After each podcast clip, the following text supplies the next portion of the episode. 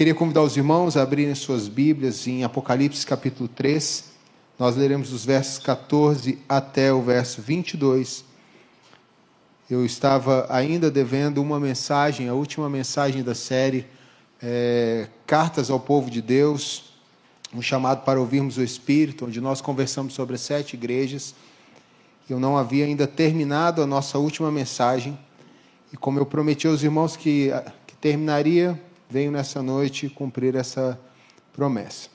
Apocalipse capítulo 3, versos 14 ao 22 diz assim: Ao anjo da igreja em Laodiceia escreva: essas são as palavras do Amém, a testemunha fiel e verdadeira, o soberano de, da criação de Deus. Conheço as suas obras, sei que você não é frio nem quente. Melhor seria que você fosse frio ou quente.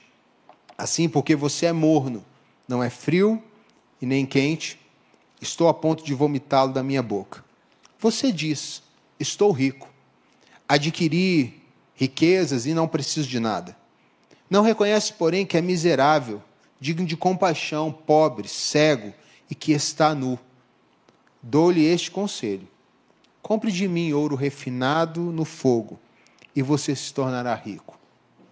Compre roupas brancas e vista-se para cobrir a sua vergonhosa nudez, e compre, a sua, eh, e compre colírio para ungir os seus olhos e poder enxergar. Repreendo e disciplino aqueles que eu amo por isso, seja diligente e arrependa-se. Eis que estou à porta e bato.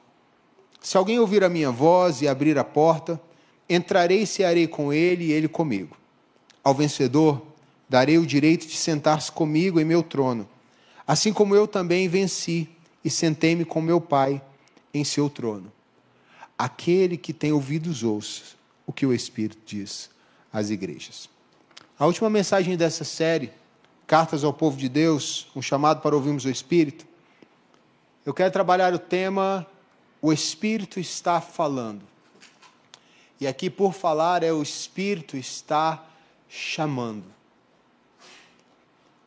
O texto que nós lemos fala de uma cidade muito importante nos tempos de João, o escritor é, de Apocalipse. Laodiceia, antes chamada cidade de Zeus, quando ainda era uma cidade de cultura grega, foi tomada por Antíoco III e ele tira é, o nome de cidade de Zeus e coloca o nome em homenagem à sua esposa, Laudice. E então a cidade passa a ser chamada Laodiceia, que é a cidade de Laudice. Laodiceia sempre foi uma cidade muito rica, muito importante era no tempo do Império é, Lítio e se tornou importante também nos tempos em que Roma toma aquela cidade para si. No ano 133 a.C., Roma ela conquista toda aquela região e Laodiceia é uma dessas cidades. E faz de Laodiceia um centro jurídico e administrativo. Se torna então uma cidade administrativa. E Laodiceia tinha algumas peculiaridades nela, além de ser essa cidade dos funcionários públicos romanos do seu tempo, ela tinha a fabricação de uma lã preta, lindíssima. E por conta da fabricação dessa lã, eles se tornaram um grande polo têxtil. Havia também em Laodiceia, eles descobriram uma pedra chamada de pedra frígia, que quando se tornava um pó e se misturava às águas termais que vinham de Herápolis, eles faziam dela um unguento que se tornou um colírio poderoso e também esse unguento para infecções no ouvido. E lá e Laodiceia se torna então não só um polo administrativo, um comércio têxtil, mas também se torna agora um polo de medicina. E ela ganha uma proeminência. E onde Laodiceia se encontrava, ela se tornava um corredor comercial. Quando Roma invade, eh, quando Roma conquista a cidade de Laodiceia, toma para si, ela constrói as suas famosas pax romanas. e faz de Laodiceia um, um local de entroncamento. Todo mundo teria que passar por Laodiceia. Aos que iam a Éfeso, a Síria, todos precisavam passar por Laodiceia. Se tornou a cidade mais rica e a cidade mais importante dos tempos é, de João, naqueles tempos em que João estava. Ninguém sabe ao certo quem plantou a igreja de Laodiceia. Mas alguns estudiosos acreditam que foi Epáfras, porque ele planta, ele é deixado em Colossos para dar continuidade à igreja de Colossos. Paulo envia Epáfras para cuidar dos irmãos ali. E quando ele escreve a carta aos Colossos, ele pede para que esta carta seja lida também aos irmãos de Laodiceia. O que significa que o trabalho dos irmãos de Colossos, por meio daquele homem Epáfras, pode ter influenciado profundamente a plantação de igreja na cidade de Laodiceia. Isso por volta do ano 45 até 50 depois de Cristo. Quando essa carta foi escrita, ela foi escrita é, quando Apocalipse é escrito por João e chega essa mensagem a Laodiceia, é por volta do ano 96 já.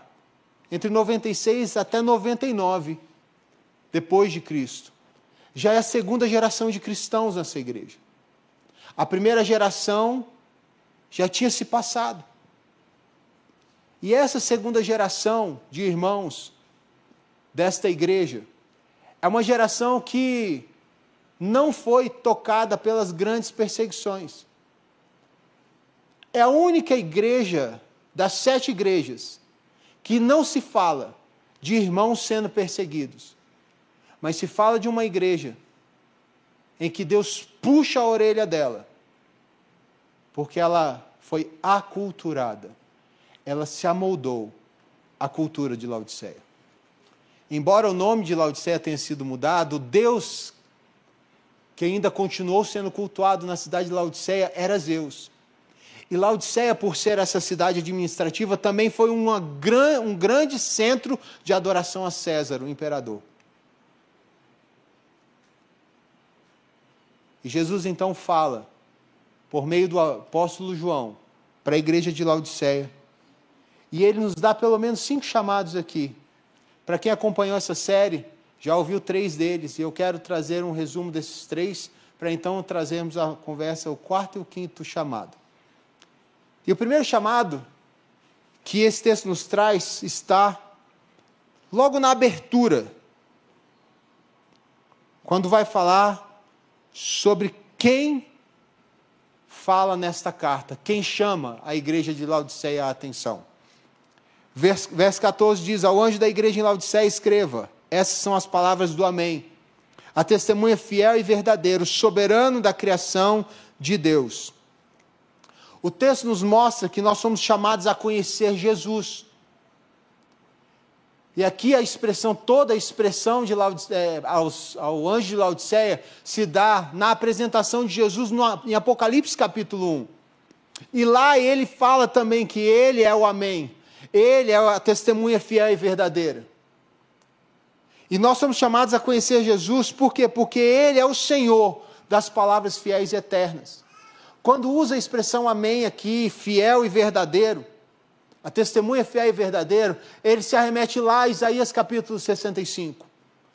Ele, ele faz com que o povo lembre do que Deus fala, quem Ele é, em Isaías 65. Ele é fiel e verdadeiro.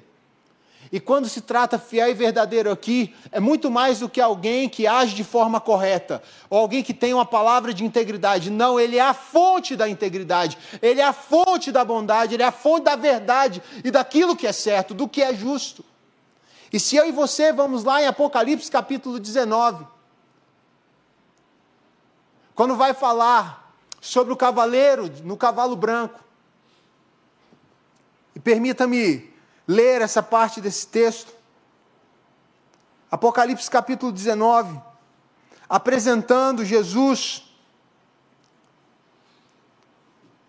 disse assim, verso 11: Vi os céus abertos, e diante de mim um cavalo branco, cujo cavaleiro se chama Fiel e Verdadeiro. Ele julga e guerreia com justiça.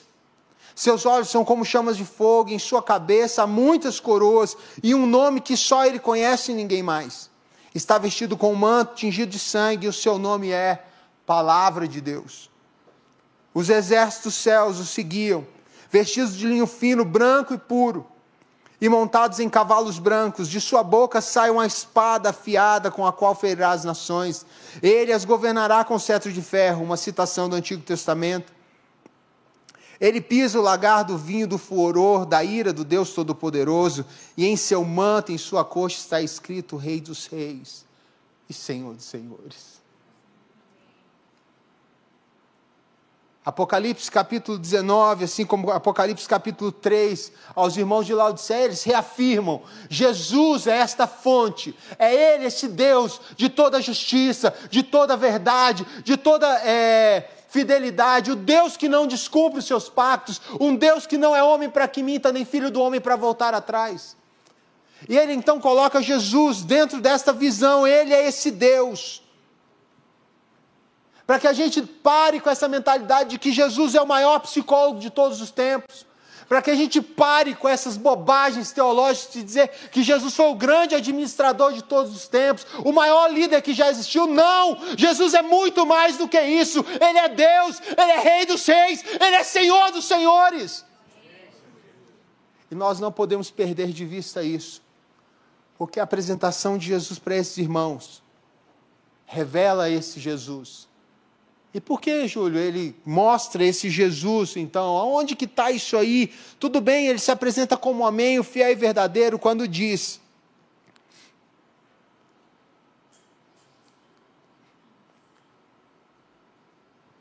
Que ele, além de ser a testemunha fiel e verdadeira, ele é o soberano da criação de Deus. Nós temos que lembrar que João é o mesmo escritor.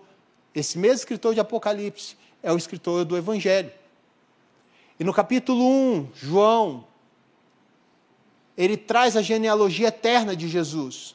Enquanto Mateus traz a genealogia de Jesus é, a partir da descendência davídica ali, quando Lucas vai trazer a é, Lucas a partir do davídico, Mateus a partir de, de, Abraão, Abraão, pai de Isaac, pai, até chegar a Jesus, João traz a genealogia eterna de Jesus. Ele começa no princípio, era o verbo e o Verbo estava com Deus, e o Verbo era Deus. Ele linka Jesus à eternidade, ele linka Jesus a Deus. E em outras traduções, talvez você não tenha NVI na sua mão, mas você tenha outras traduções, vai dizer o princípio da criação, a origem de toda a criação como se ele tivesse, ou primícia da criação, como se ele tivesse sido criado primeiro e a partir dele toda a criação. Não. A palavra aqui, o soberano de toda a criação, ou origem de toda a criação, é porque a partir dele tudo foi criado, e João disse isso em, João capítulo 1, que tudo foi criado por meio do Verbo, e no Verbo, a vida que há em nós é porque há vida no Verbo. E nós não podemos esquecer isso, porque além dele ser o Senhor das palavras fiéis e eternas, o consumador da aliança, ele também é a origem de toda a criação. E quando ele é a origem de toda a criação, diz que ele é esse Deus que cria todas as coisas. É o mesmo Deus que estava lá em Gênesis capítulo 1 e disse: Ó, no princípio criou Elohim os céus e a terra. É o mesmo Deus que olha para a criação e viu que era tudo muito bom, ele diz agora: façamos o homem a nossa imagem e semelhança.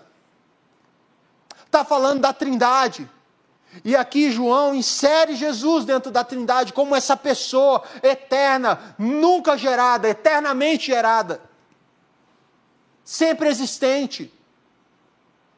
E que por meio dele tudo foi criado e tudo é sustentado, inclusive eu e você. Se temos vida, temos vida porque o Filho de Deus vive. Porque a morte não venceu, porque a cruz não venceu, porque o diabo não venceu, porque os nossos pecados não venceram ele, e porque ele venceu todas as coisas, nós vivemos com ele. E a nossa vida está nele.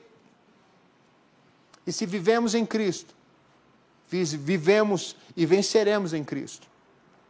O segundo chamado desse texto, o primeiro é chamados a conhecer a Jesus o segundo é chamados a nos identificarmos com esta igreja. A igreja de Laodiceia foi uma igreja que foi amoldada pela cultura laudicense. Essa segunda geração perdeu o temor, o amor, o fervor espiritual. E eles se acostumaram em se, em se tornar os funcionários de Roma. Eles se acostumaram com as festas, com, as, com a cultura. É uma igreja que não é acusada de heresia, não é acusada de ter um falso profeta, mas é uma igreja que Jesus Cristo olha e diz: olha, vocês estão totalmente aculturados. O apóstolo Paulo, em Romanos capítulo 12, diz: Rogo-vos, pois, irmãos, que não vos conformeis com esse século.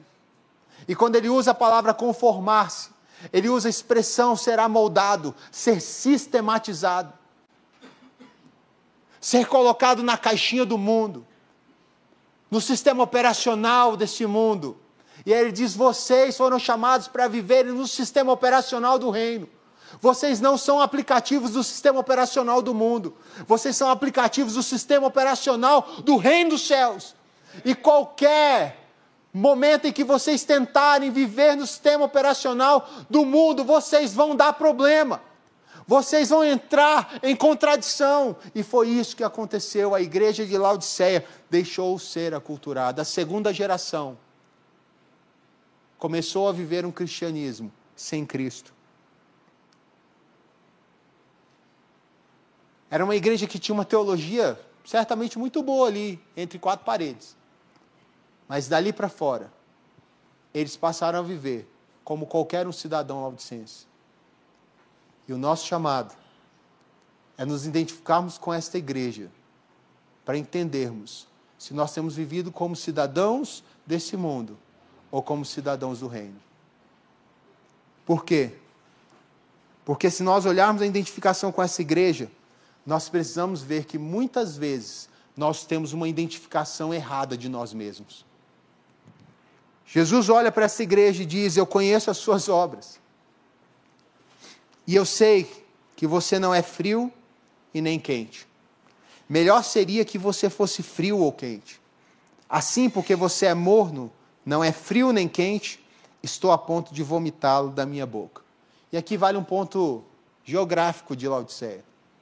Como eu disse, ela era uma cidade no corredor. E ela estava entre Hierápolis e Colossos. Em Herápolis, fontes termais, águas quentes e com é, uma substância, um carbonato, eram usadas de forma medicinal. E essas águas, por meio dos dutos, desciam até Laodiceia, abasteciam Laodiceia. Mas Laodiceia também recebia de Colossos, que tinha águas puras e águas minerais, águas frias e minerais. Também era abastecido com essas águas. Mas no meio do caminho, a água fria e a água quente se tornavam águas mornas. E a água morna de Herápolis, por conta dessa substância, causava náusea nas pessoas. Ao ser ingerida, bebida, ela gerava náusea. E aqui Jesus Cristo está falando, presta atenção.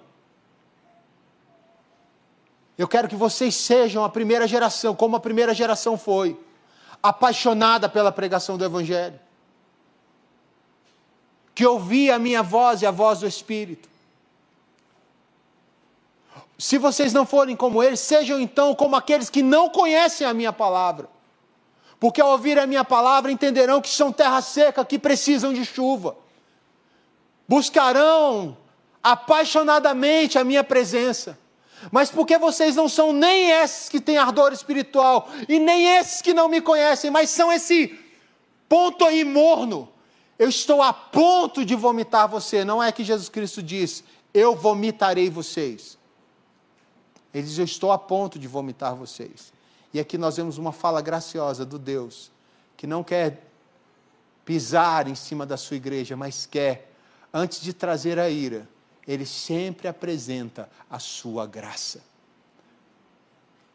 Antes de aplicar a justiça dele, ele sempre aplica sobre nós a graça dele antes, anteriormente.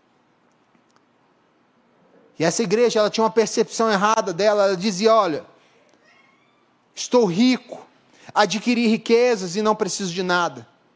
Não reconhece, porém, que é miserável, digno de compaixão, pobre, cego e que está nu. Mesmo que esteja numa cidade rica, mesmo que você tenha um, as suas vestimentas lindas com esta lã negra que vocês fabricam, mesmo que vocês fabriquem um colírio que tira as infecções, esse unguento precioso, vocês são pobres, vocês são cegos e vocês, são nus, vocês estão nus. E muitas vezes nós temos uma percepção errônea de nós. Achamos que por conta das nossas é, facilidades, por conta das nossas das bênçãos que temos, nós confundimos as bênçãos que temos com o relacionamento que temos com Deus.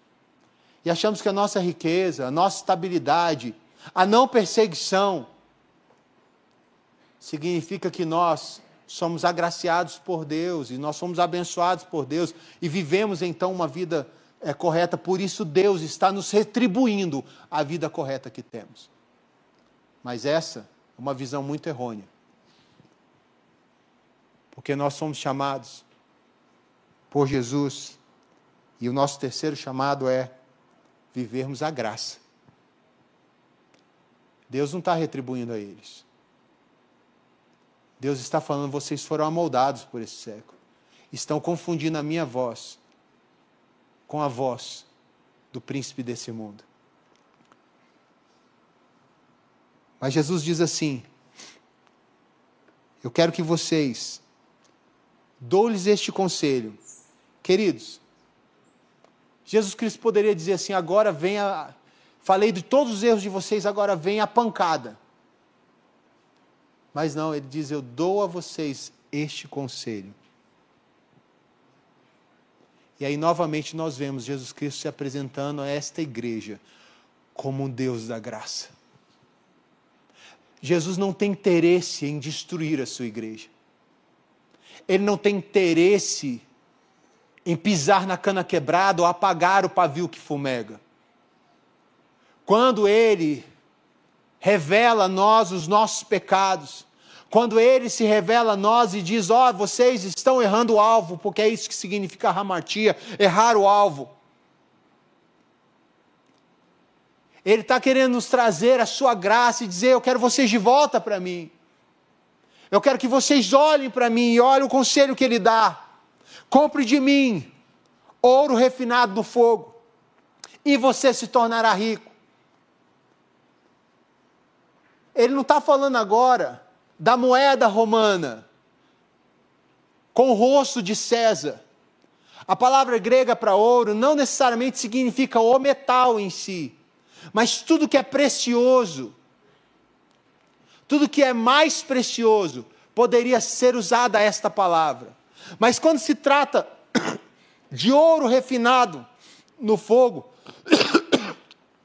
perdoe-me, eu estou numa crise de bronquite há algumas semanas e Está difícil.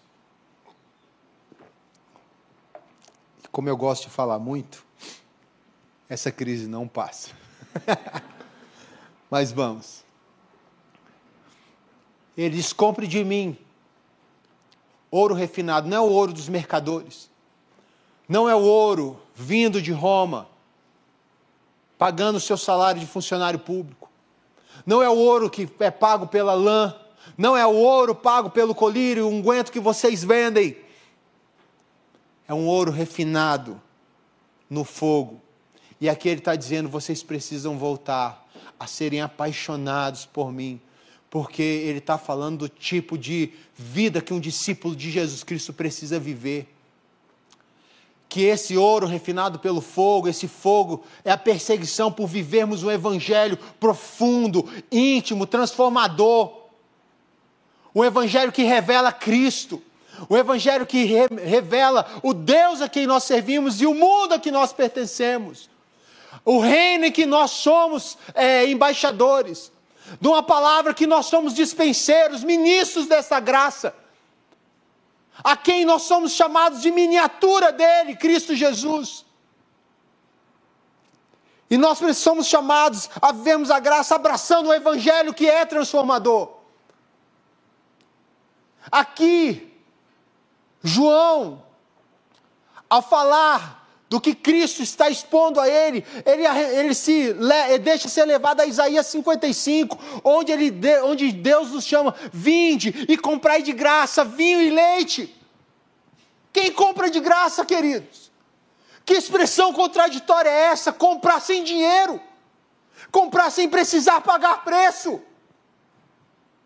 E Jesus Cristo chama esse povo a comprar este ouro, sem precisarem pagar o preço que ele já pagou na cruz, mas sabendo que ao viverem com essa, com este ouro precioso, eles serão perseguidos profundamente e serão purificados no fogo. Porque é isso que eles não estavam vivendo. Eles estavam vivendo uma, uma religião morna. Eles estavam vivendo um cristianismo sem Cristo. Um cristianismo que queria as bênçãos de Deus, mas não queria ter um relacionamento com o Deus das bênçãos. Um cristianismo que achava que ser cristão, ser evangélico, era ser próspero, ser rico. Mas eles esqueceram que as igrejas que estavam ao redor deles estavam sendo profundamente perseguidos, porque eles eram cristãos de verdade. E fica uma dica, queridos, uma forma de ver as nossas vidas e como nós temos vivido o Evangelho. Se eu e você temos vivido o Evangelho e não, temos sendo, não estamos sendo perseguidos, desconfie do Evangelho que você está vivendo. Spurgeon dizia que se as pessoas crucificaram o nosso Mestre, por que elas dariam honra a nós?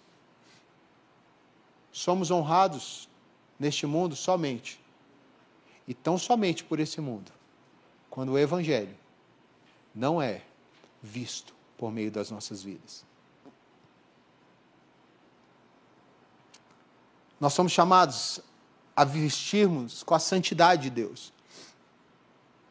E aqui ele faz essa contraposição da lã preciosa que eles tinham em Laodiceia e as vestes daqueles que foram salvos e que estão escritos em Apocalipse. Em Apocalipse você vai ver que as vestes que os santos vestiam eram vestes de linho, linho fino e branca, que eram as vestes de santidade, que eram as vestes de uma justiça, daqueles que viveram realmente o reino de Deus e a sua justiça daqueles que foram purificados no fogo, que passaram pela grande tribulação, aqueles que foram perseguidos, mas que estavam com palmas nas mãos e olhando ao Cordeiro, e ao Cordeiro glorificando. É, é, capítulo 19, o início dele é esse povo todo louvando ao Senhor e dizendo glória àquele que é, morreu por nós. E ele diz: Bendito é aquele que está nas bodas do Cordeiro. E eles olham o Cordeiro e dizem: Olha como é que ele se parece. Ele é um cavaleiro que está sentado no cavalo branco, e ele é o fiel e verdadeiro. O seu nome é palavra de Deus. Mas há essa. Porque mesmo que aquelas vestes lindas de Laodiceia pudessem cobrir o corpo deles, eles estavam extremamente despidos. E suas vergonhas estavam sendo mostradas diante de Deus. E Deus, e Jesus disse para ele: Não adianta vocês se vestirem com esta lã, porque o que eu quero de vocês são vestes de justiça, vestes de santidade. E enquanto vocês não viverem e não vestirem as mesmas vestes que eu visto, é impossível que vocês continuem sendo uma igreja apaixonada por mim. Jesus Cristo chama esse povo, dizendo: vocês são cegos. Dizendo, cara, tem os olhos focados na eternidade, vocês se focaram para a cultura desse mundo, vocês gostaram deste mundo. Vocês se abraçaram se amoldaram a Ele. Vocês criaram raízes nesse mundo.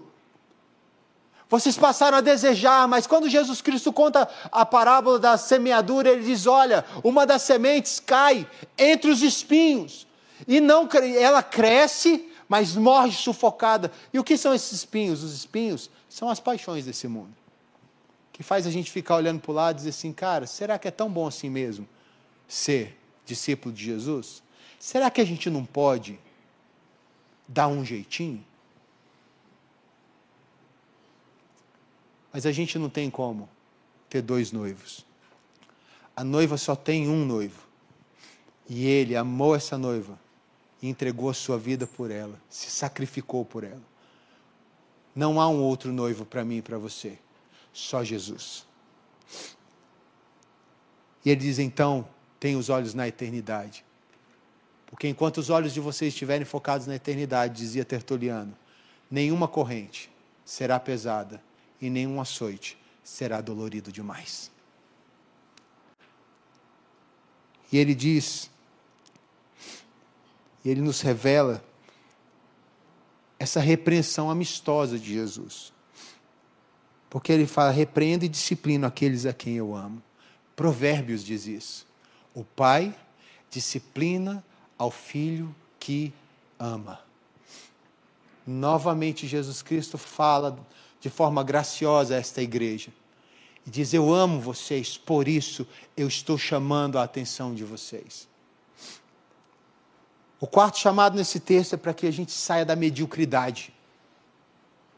Nós precisamos sair da mediocridade e por isso ele diz: seja então zeloso ou diligente e arrependa-se. Nós precisamos quebrar as amarras que nós temos nos nossos braços da cultura secular que vivemos. Ah, pastor, mas nós não somos ETs, nós vivemos nesse mundo, vivemos, mas não pertencemos a ele. Vivemos, mas não somos dele. Vivemos, mas não é, expressamos esse mundo. Nós vivemos expressando o reino de Deus e toda a sua justiça. Nós vemos expressando o caráter de Cristo, somos embaixadores, representamos outra cultura, outro reino, outras leis. E por isso precisamos entender que ou nós olhamos a nossa geração e quebramos as amarras dela, o que nos conecta a esse mundo,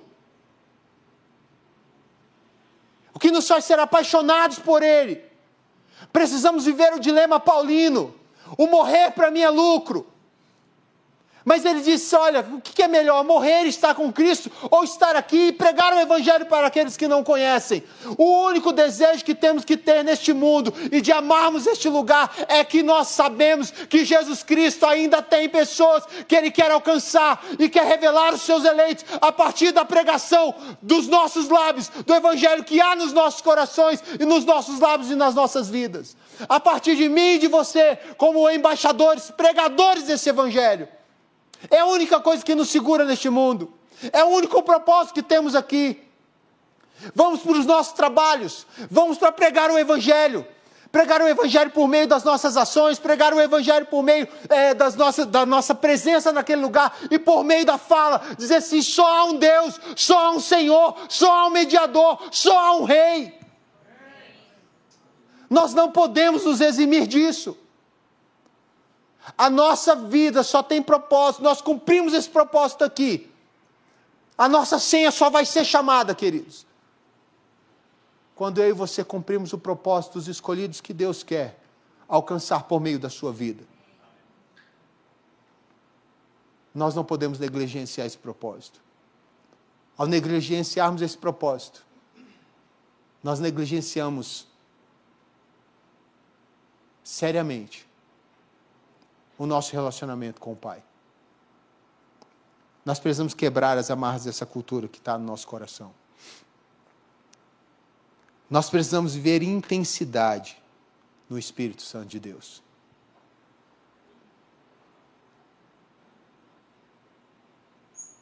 Reverendo Jeremias Pereira diz que não existe um presente melhor para o seu marido para sua esposa, para os seus filhos, para o seu vizinho, para o seu colega de trabalho, de escola do que eu e você cheios do Espírito Santo de Deus. E só, po só podemos ser cheios do Espírito Santo de Deus se estivermos vazios dos ídolos desse mundo. Certa feita, um adolescente chegou para mim e disse: Pastor, eu estou com o coração vazio, eu tenho sentido meu coração vazio. Eu disse para ele: Glória a Deus. Amém. Porque se o seu coração está vazio, significa que o Espírito Santo de Deus está tirando toda a pudriqueira do seu coração, todos os ídolos, todas as amarras, para que você saiba que só pode habitar em você aquele que te ama. E que o seu coração só tem espaço, o vazio do seu coração só tem espaço para aquele que foi para a cruz por você. Se você tem sentido assim o seu coração vazio, glorifique a Deus.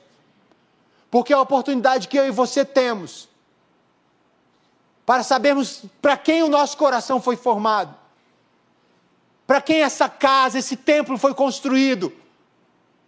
E não foi construído para os ídolos desse mundo. Ele foi construído para que o Espírito Santo habite nele poderosamente.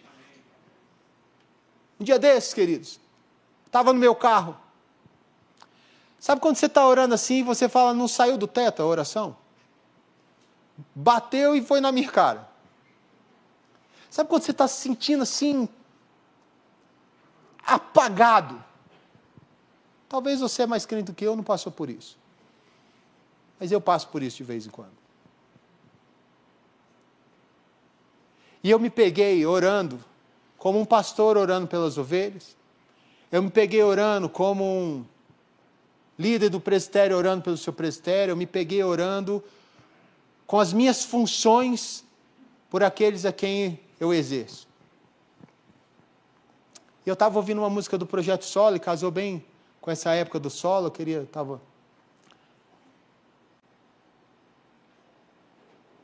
E eu comecei então a orar ao Senhor, Senhor, o Senhor é o meu Deus, o Senhor é o meu amado, o Senhor é o meu rei, o Senhor é o meu redentor. Tudo o que Ele é nas Escrituras e o que Ele é para mim. E eu ouvi Deus falando ao meu coração, Agora sim, filho. Eu não quero pastor vindo na minha presença.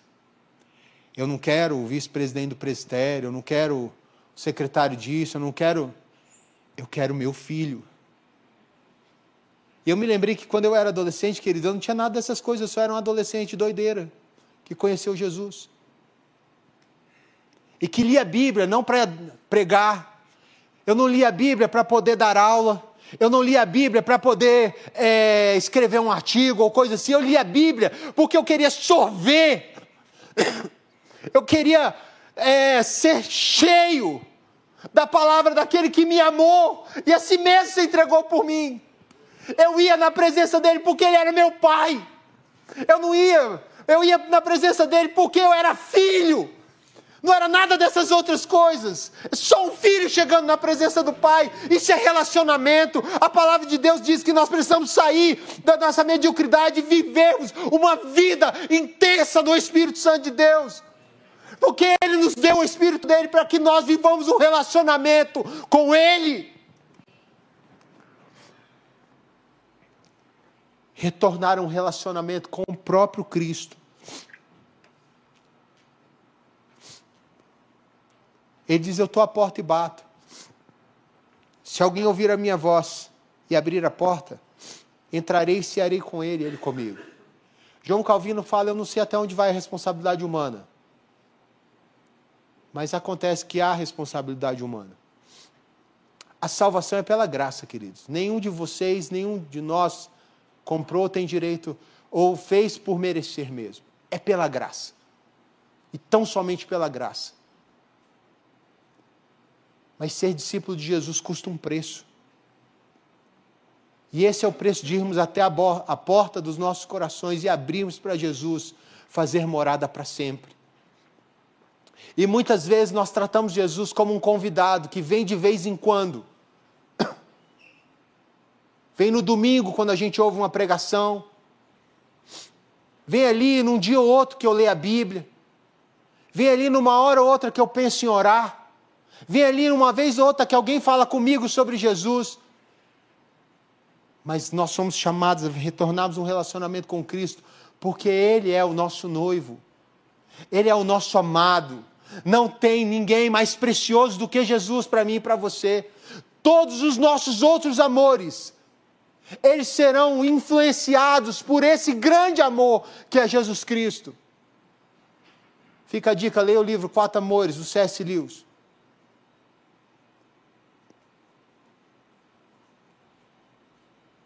Todos os nossos outros amores são influenciados pelo grande amor das nossas vidas.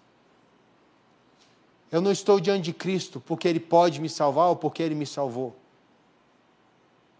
Estou diante de Cristo porque Ele é a pessoa que mais me ama. O padre Henry Nowen, que escreveu um livro chamado Transforma o Meu Pranto em Dança. Ele escreveu também O Filho Pródigo, tantos outros. Perfil do líder do século 21. Ele diz uma coisa muito importante. Ele, ele em, em crise da sua identidade sexual. Ele tinha desejos homossexuais. Não tinha o hábito homossexual, mas desejo homossexual. E ele teve um encontro profundo com Jesus. E nesse encontro ele decidiu entregar a vida para Jesus. Ele falou assim: Eu vou me tornar padre, porque eu vou fazer o voto de castidade. E perguntaram para ele: Mas por que você está fazendo isso? Ele diz: Eu prefiro matar a minha sexualidade do que desonrar a pessoa que eu mais amo e a pessoa que mais me ama, que é Jesus Cristo, o meu amado. Isso serve tanto para os desejos homossexuais, como os desejos de mentira, de maledicência, de roubo, de enganação. Para tudo aquilo, queridos, que o pombo suja o nosso ombro, mas que você pode saber que há, tem como lavar, porque o sangue de Cristo nos purifica de todo pecado. Em Apocalipse diz: quem são aqueles? Esses são, aqueles são os que lavaram suas vestes no sangue do Cordeiro. O quinto chamado, e eu encerro com esse, nós somos chamados a vivermos as glórias do Cordeiro. Jesus Cristo diz: Estou à porta, entrarei e cearei com ele e ele comigo. É um convite de relacionamento. É Isaías 55 de novo: vem, come de graça. Compra de graça vinho e leite. É o banquete que Jesus Cristo nos chama, é a mesa do Senhor. É o chamado de participarmos da mesa do Senhor, aquele que nos chama, as bodas do Cordeiro. Alguns estudiosos aqui dizem que é como as parábolas que Jesus Cristo contava do reino, que a gente tem que ficar esperto, olha, então chegou o noivo, pediu para abrir a porta, abriram a porta e quem entrou com ele foi, quem não entrou já era. As virgens nécias e as virgens sábias, quando o noivo chegou, abriu a porta, as sábias entraram, as nécias ficaram. E Jesus Cristo está falando: olha, naquilo que é responsabilidade sua, mano. Haja como as virgens sábias. Enche o teu, a tua botija de azeite, o teu candelabro de azeite a tua lamparina de azeite. Encha a sua vida do Espírito. Encha a sua vida de um relacionamento comigo. Porque quando eu for abrir a porta, você vai estar comigo. E Ele dá a nós então essa chance. Eu vou abrir essa porta, eu estou na porta, abre para mim. Não é um mendigo pedindo, por favor. Mas é um Deus que educadamente diz: Olha, eu sou o Senhor do seu coração. O seu coração foi criado para ser o meu lar. Deus não fez, Deus não habita em tendas feitas por mãos humanas, em templos feitos por mãos humanas, mas Ele habita no templo que Ele construiu, que é a sua igreja, que somos eu e você. Ele construiu com, seu, com as suas próprias mãos, Ele construiu com o seu sacrifício, dando-se a si mesmo, penhorando a si mesmo por mim e por você. E nós somos chamados a vivermos a glória do Cordeiro, porque diz ao vencedor: darei o direito de sentar-se comigo no meu trono. Assim como eu também venci, sentei-me com meu Pai em seu trono. Aquele que tem ouvidos ouça o que o Espírito diz às igrejas. Lembramos que Laodiceia é um polo administrativo. E boa parte do salário que havia em Laodiceia vinha de Roma. E Jesus Cristo olha para os irmãos de Laodiceia e diz: Olha, o rei do reino de vocês não é César. E o meu convite é para que vocês vivam de forma tão apaixonada por mim, para que esse reino não seja tudo que vocês tenham, mas o meu reino seja tudo que vocês desejem. E se vocês viverem apaixonadamente, saiba que nenhuma riqueza desse mundo se compara à glória que há de vir. Que não há nada nessa história de bom nesse mundo que se compare com a glória que há de vir. E nós somos chamados, queridos, a vivermos uma vida de santidade e vencermos até o fim. E nós vencemos, sabe por quê? Porque Ele venceu. E uma vez cheios do Espírito, nós temos armas poderosas, infinitamente poderosas, para vencermos tudo o que há neste mundo, até que Cristo venha e Ele virá. Aquele que tem ouvidos, ouça o que o Espírito diz às igrejas. Amém? Amém.